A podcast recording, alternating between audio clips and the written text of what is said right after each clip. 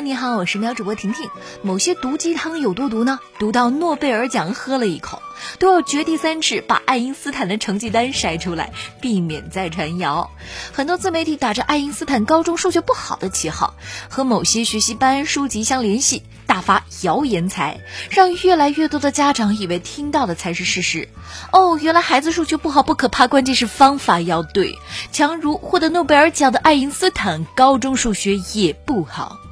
事实上，爱因斯坦在一八九六年读高中的时候就是一个妥妥的学霸。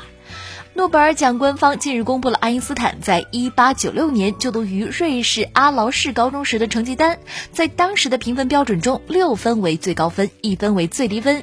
与普遍的传闻相反，爱因斯坦在高中时擅长数学。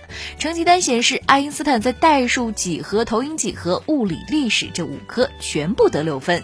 即使是地理、绘画、工业绘图也得了四分，最差的是法语语言文学，只有三分。可见爱因斯坦是一个没有弱项的天才。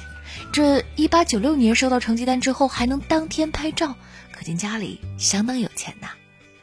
据了解呀，评分标准呢是爱因斯坦十六岁的时候改的，所以呢，在他小时候一分是最高，六分是最低。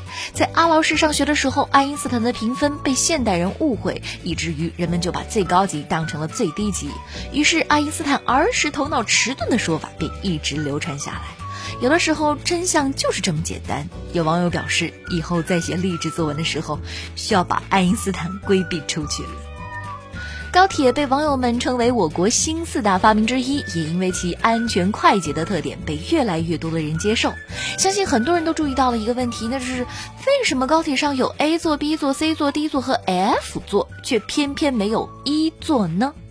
今天关于高铁这个话题呢，就登上了热搜。那究竟是为什么呢？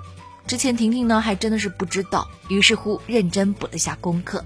高铁上没有一座，这是为了和国际接轨。由于早期的飞机多是单通道，一般每排呢有六个座椅，分别是 A B C D E F，这样就形成了 A F 靠窗，C D 靠走廊，B E 是中间位置的座位格局。